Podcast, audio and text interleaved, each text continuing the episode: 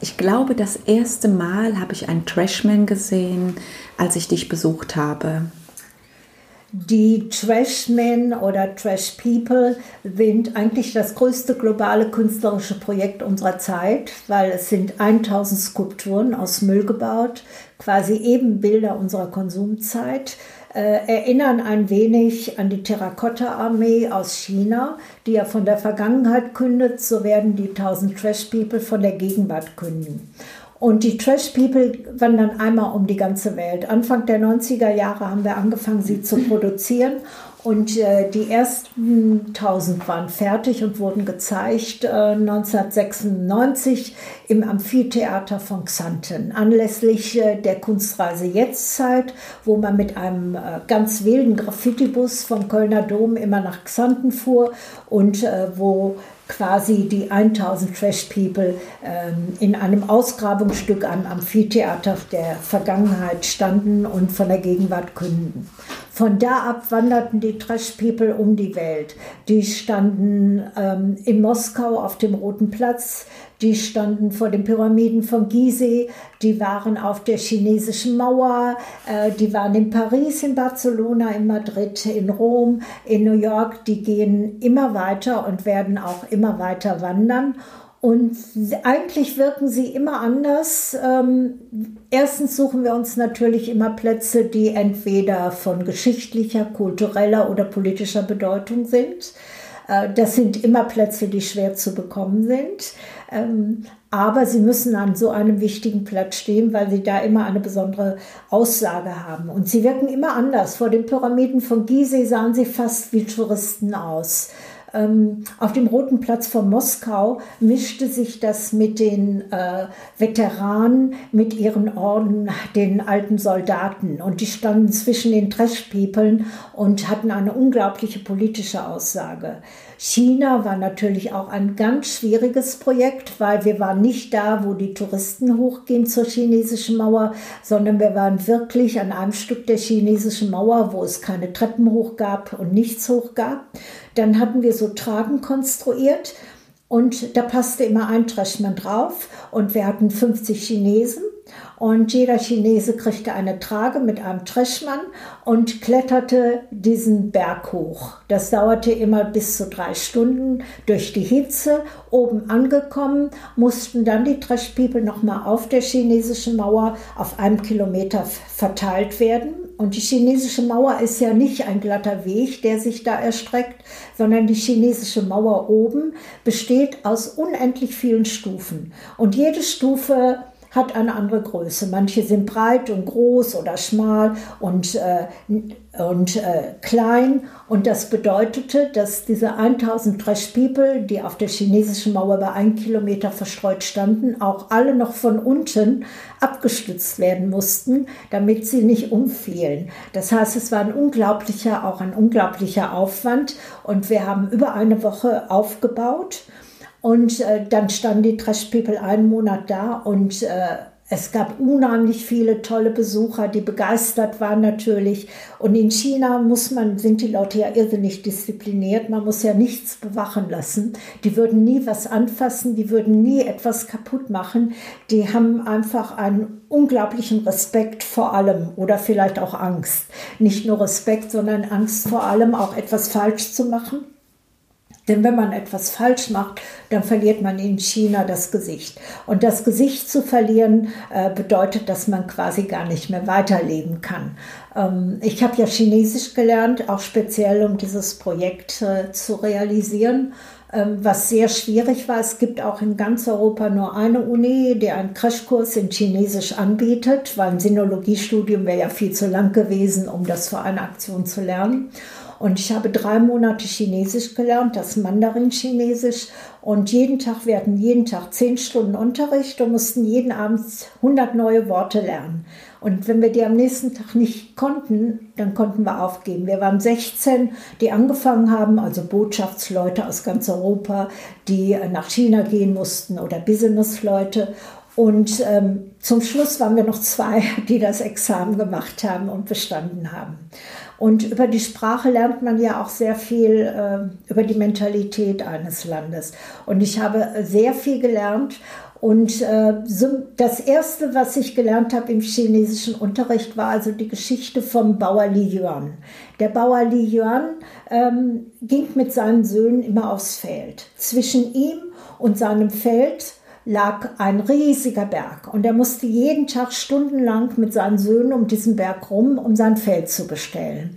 Und eines Tages sagte der Bauer Livion zu seinen Söhnen, ähm, wir werden diesen Berg abtragen. Und die Söhne sagten, aber der Berg ist so riesig, wir werden ihn nie abtragen können. Und der Bauer Lion sagte, ich habe Söhne und die haben Söhne und die haben Söhne und eines Tages wird der Berg abgetragen sein.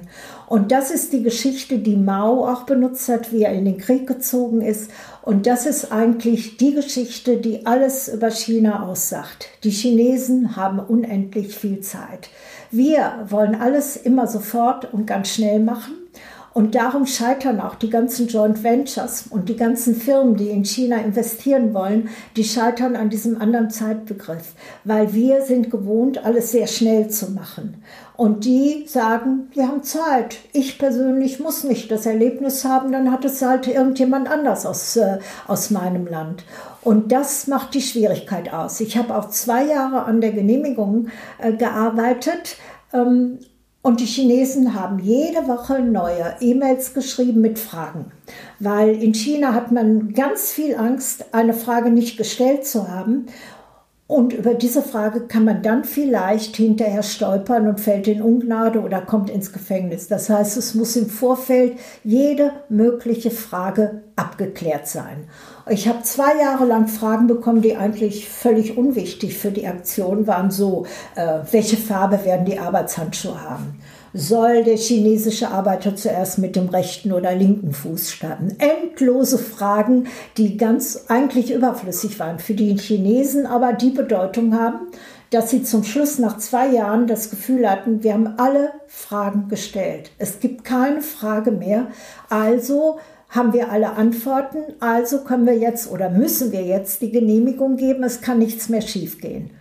Und dann haben wir die Genehmigung bekommen und haben äh, das äh, Projekt durchgezogen. Und es war natürlich eines der schönsten und wichtigsten Projekte. Und ähm, hat auch eigentlich die schönsten Bilder mitergeben, weil das eben der Ausgangspunkt war, die Terrakotta-Armee. Und jetzt kam unsere, quasi unsere Armee der Trash People äh, nach China. Wie haben die Chinesen die Trash People interpretiert? Ähm, das wird man nie wissen, weil Chinesen sich ja nie äußern. Chinesen ähm, teilen ja nie eine Meinung mit. Chinesen sagen immer nur, ja, ja, ja. Also Chinesen würden äh, sich äh, nie anmaßen, eine Meinung zu äußern. Daher wird man es nicht wissen, aber ähm, es sind ganz viele gekommen und es war eine lange, lange, lange Anfahrt von Peking bis dahin und es waren immer hunderte von Chinesen da, die sich das angeguckt haben. Und ähm, jetzt manchmal die Chinesen, die wir im Ausland treffen, die sind natürlich äh, schon konkreter, weil sie schon länger außerhalb von China leben, die erzählen uns alle, dass sie äh, damals sehr beeinflusst wurden von dieser Aktion. Das ist interessant, weil diese Aktion ja auch eine ist, die man, wie du es schon mal erwähnt hast, die man im Herzen und im Kopf behält, weil sie ja irgendwann wieder abgebaut wird. Das heißt, äh, es kommt auch auf die Nachwirkung an, die so eine Aktion. Der Schuld hat immer gesagt, Aktionen sind erlebte Bilder, die finden nicht an der Wand statt, sondern im Kopf der Menschen. Und das stimmt. Du nimmst dieses Bild im Kopf mit und wirst es für immer im Kopf und in deinem Herzen mit dir rumtragen, wenn es stark genug war. Ja, und sieht jeder Trashman anders aus als der andere? Jeder Trashman sieht anders aus, weil jeder Trashman ist aus anderem Müll gebaut. Wobei natürlich Müll äh, nicht bedeutet, dass man Essensreste oder äh, faulige Sachen nimmt, weil die Trash People sollen uns ja überleben, wie, wie römische Ausgrabungsstücke.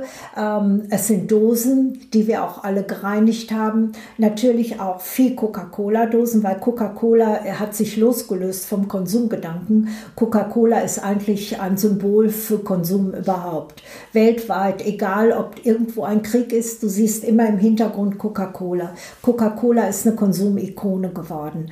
Ähm, und wir haben also viele sogenannte Cola-Männer oder Dosenmänner. Wir haben Computermänner. Ähm, wir haben alles, was Müll ausmacht, der aber komplett von uns gereinigt wurde und äh, ausgetrocknet wurde. Und dann haben wir ein Spezialverfahren entwickelt und äh, Henkel hat für uns einen speziellen Klebstoff entwickelt, mit dem wir die Trash gebaut haben. Und die Trash sind ja jetzt äh, älter als 20 Jahre und waren schon überall auf der Welt und haben schwere Reisen über See und Flugzeugen und überall hinter sich und äh, leben immer noch und sind nie kaputt gegangen. Hast du einen Lieblings-Trashman? Ähm, das kann man so nicht sagen. Ich habe natürlich einen Trashman bei mir stehen. Den habe ich gesehen, ja. Der, äh, den haben die Mitarbeiter für mich gemacht, der ein bisschen wie Elke aussieht. der hat nämlich Haare äh, aus Draht, die so ein bisschen wie meine Haare aussehen. Mhm. Und der soll so ein bisschen Elke sein. Wenn man ein bisschen weiterdenkt, es gibt immer Leute, die sagen, oh, der sieht ein bisschen mehr wie eine Frau aus und der sieht ein bisschen mehr wie ein Mann aus. Aber das kann ja jeder rein interpretieren. Ja, das heißt, der Trashman ist also im Grunde genommen eine Schablone für die Fantasie des Betrachters. Ja, wie, wie gute Kunst ja auch ist. Man muss ja seinen persönlichen Standpunkt in so einer Skulptur wiederfinden. Ne? Und ähm, das ist entweder man sieht ihn und man weiß, er spricht mich an, ähm, oder der andere ist wichtiger für mich. Also da jeder Trashman anders aussieht, gibt es viele Möglichkeiten. Aber alle Trashman sind Kunst. Die Trashmen waren ja auch auf der Domplatte vor dem Kölner Dom. Die waren auch vor dem Kölner Dom, die waren in Brüssel auf dem Grand Place, die waren am Piazza del Popolo in Rom, die waren in Barcelona, die waren in Madrid. Ähm, die wandern um die Welt und werden noch immer weiter wandern. Auch jetzt noch? Auch jetzt noch. Die stehen immer verpackt in 20 Seefrachtcontainern und warten auf die Weiterfahrt. Wenn sie zurückkommen, dann gucken wir sie alle durch und dann gibt es mal vielleicht vier, fünf. Äh, die kommen dann ins Krankenhaus für Trashmen, dann werden sie repariert und äh, dann kommen sie wieder in die Container und warten auf die nächste Reise. Es interessieren uns wirklich nur immer Plätze, die äh, sehr wichtig sind. Oder eben was ganz Besonderes. Also wir haben in, in der Schweiz haben wir die 1000 Dreschmen zum Matterhorn hochgeflogen, in 7000 Meter Höhe. Die sind einzeln hochgeflogen worden mit Hubschraubern. Da haben wir so einen Käfig konstruiert, der unter dem Hubschrauber hing. Da wurde immer ein Dreschmen reingestellt. Dann wurde er hochgeflogen und abgeladen und sollte da eine Woche oben stehen. Dann verschlechterte sich sich das Wetter und sie konnten wochenlang nicht mehr runterkommen. Und äh, da, wo sie oben standen, da bröckelte plötzlich das Matterhorn ab. Also da hatten sie noch eine zusätzliche, ganz besondere Bedeutung bekommen. Und eine der, der wichtigsten äh, Reisen war auch in die Arktis.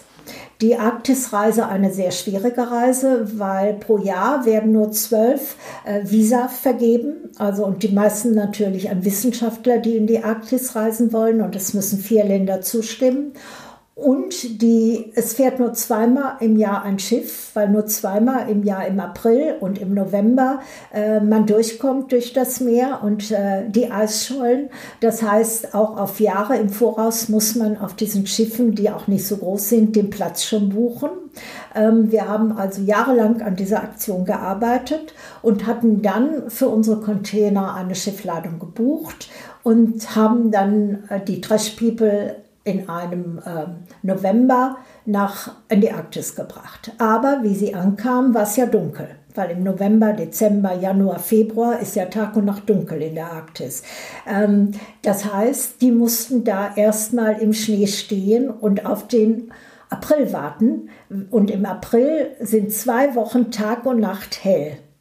Und in dieser Zeit haben wir die Trash People aufgestellt und je, da man ja nicht hinreisen konnte, die Besucher, äh, konnten die im Internet zwei Wochen lang die Trash People im Eis stehen sehen. Und wir brauchten da also Bärenführer, weil da sind ganz viele Bären und die Bären kommen immer an und wollen die Trash People umschmeißen. Die wollen auch immer die Zelte von den Wissenschaftlern kaputt machen. Das heißt, du brauchst da also Bärenführer, die aufpassen. Und dann heißt es plötzlich, kommt dann einer an und sagt, in einer Stunde wird ein Schneesturm da sein. Aber du kannst die Trashbibel ja nicht wegräumen. Dann kommt ein Schneesturm und innerhalb von einer Stunde siehst du sie nicht mehr. Vollkommen, vollkommen unter Schnee. Oder wenn du ein Glas mit Wasser in die Hand nimmst und trittst vor das Zelt und würdest es so in die Luft schmeißen, dann gefriert es sofort und steht als Eissäule da. Also das war schon sehr schwierig. Dann nach den zwei Wochen konnte man sie ja nicht zurückschicken, weil der Seefahrt war ja wieder zu. Und die mussten dann wieder warten bis November, bis wir sie wieder rausbringen konnten. Also das sind immer große logistische Anforderungen, wie die Trash People um die Welt reisen. Und hattest du mal ganz große Angst um die Trashmen? Ähm, ich habe nie Angst, weil ähm, ich immer davon ausgehe, erstens, dass alles gut geht. Ich versuche, alles, was schiefgehen kann, im Vorfeld zu durchdenken und auszuräumen, sodass da nichts passieren kann. Und ich glaube sowieso immer, dass alles im Leben gut geht.